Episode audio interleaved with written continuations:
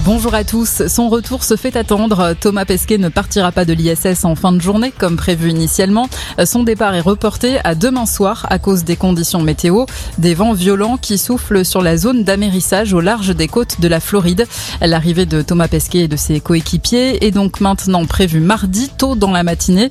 Les astronautes seront ensuite gardés en observation pendant plusieurs jours, le temps de se réhabituer aux conditions de vie sur Terre. Pour faire face à la dégradation de la situation sanitaire, le port du masque sera obligatoire à l'école dans 39 nouveaux départements à partir de demain, à des territoires où le taux d'incidence dépasse le seuil d'alerte fixé à 50 cas pour 100 000 habitants. La troisième dose du vaccin contre le Covid, le président du Sénat espère que ce sera l'une des annonces claires du président de la République mardi. C'est ce qu'il a déclaré sur CNews. Mais conditionner le pass sanitaire à la troisième dose, ce serait une atteinte de plus aux libertés, estime Gérard Larcher. Emmanuel Macron évoquera la situation sanitaire lors d'une allocution mardi soir, donc à 20h. Un chasseur grièvement blessé à Landricourt, dans l'Aisne. Les faits se sont produits en fin de matinée.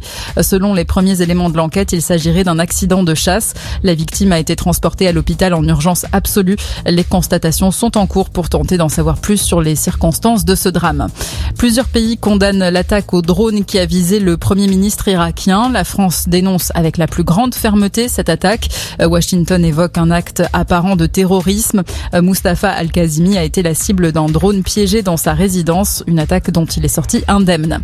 Allez, le foot, 13e journée de Ligue 1. Marseille recevait Metz. Les deux clubs se quittent sur un match nul, zéro partout. À 17h, on suivra Nice-Montpellier et à 21h, Rennes-Lyon. Et puis c'est aujourd'hui que se tient le marathon de New York. 50 000 personnes attendues dans les rues de la Grosse Pomme. Mais pas de coureurs étrangers cette année puisque les frontières sont encore fermées. Elles rouvriront demain. Bon après-midi à tous.